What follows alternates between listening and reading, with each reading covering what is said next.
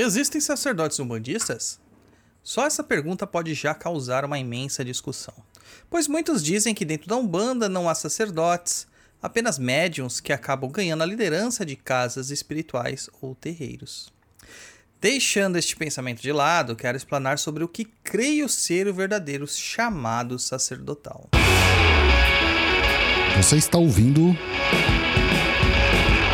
Pense, Pense Macumba. Macumba.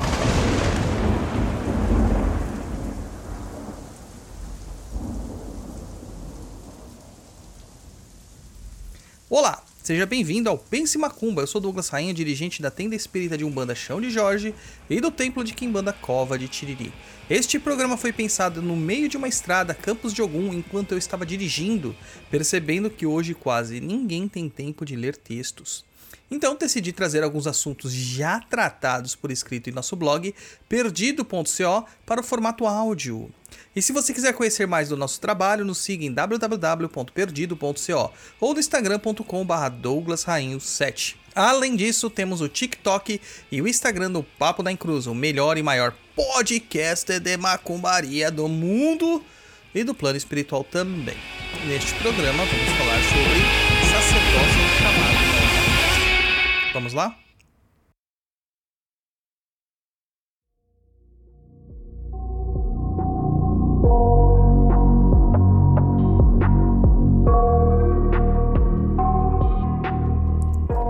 A responsabilidade em abrir um terreiro é imensa.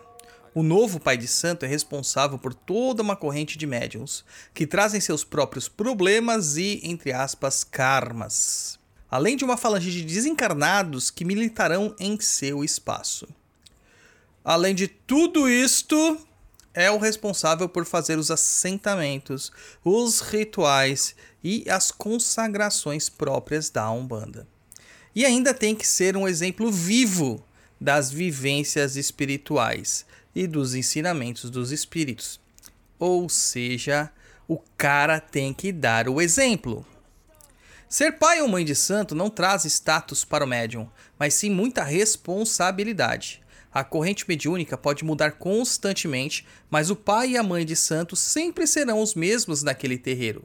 Logo, não há como furtar-se ao trabalho por cansaço ir embora do terreiro ou colocar alguém para tocar os trabalhos por você.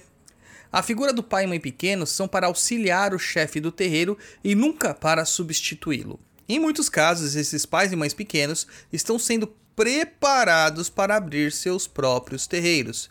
Mas quem define isto é a espiritualidade e nunca o próprio médium.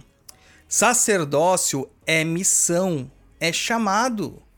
Um curso pode te trazer embasamento técnico e teórico, porém jamais te dará a experiência de lidar com as situações do terreiro.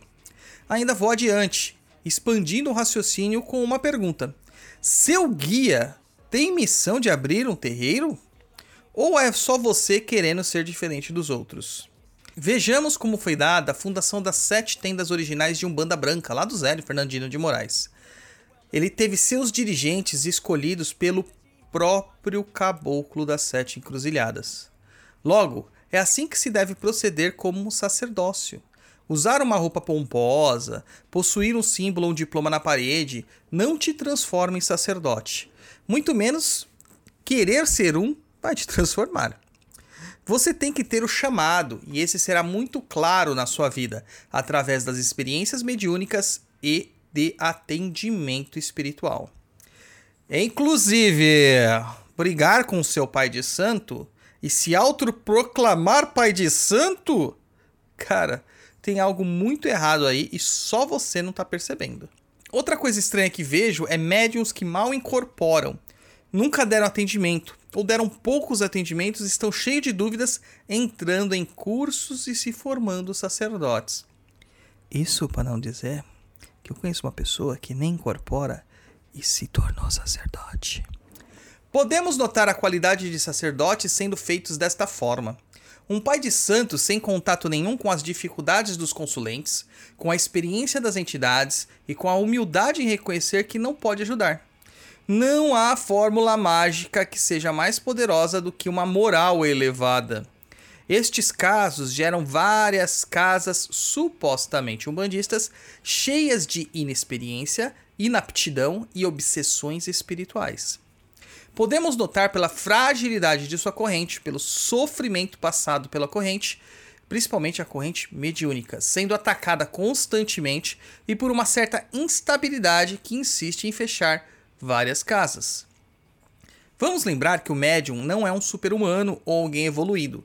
São geralmente almas encarceradas em seus arrependimentos e cheias de situações a resolver, que pediram a mediunidade como uma ferramenta para acelerar esse processo e sabiam que juntamente com ela viria o combate contra o ego, a vaidade e o orgulho.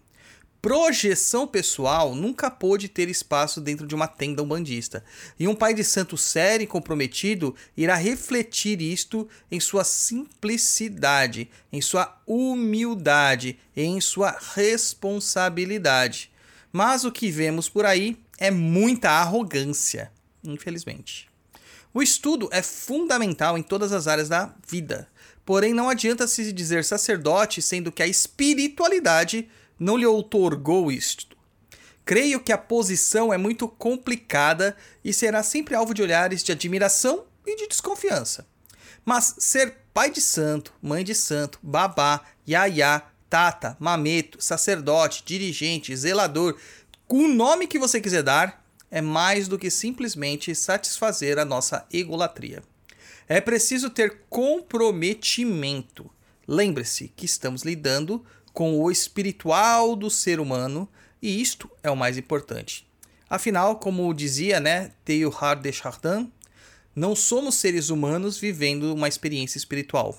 Somos seres espirituais vivendo uma experiência humana. Gostou do nosso conteúdo? Comenta no post do episódio do instagram.com.br douglasrainho7. Nos siga também no Spotify, dando 5 estrelas na avaliação e marcando o sininho para receber todas as nossas notificações. Para você que gosta dos meus pensamentos, me siga no tiktok.com.br arroba tatazelaopanzo, onde eu falo sobre espiritualidade e kimbanda. Aproveita e confere todos os nossos cursos em www.perdidoead.com. Saravá e Mukuyo no Zambi.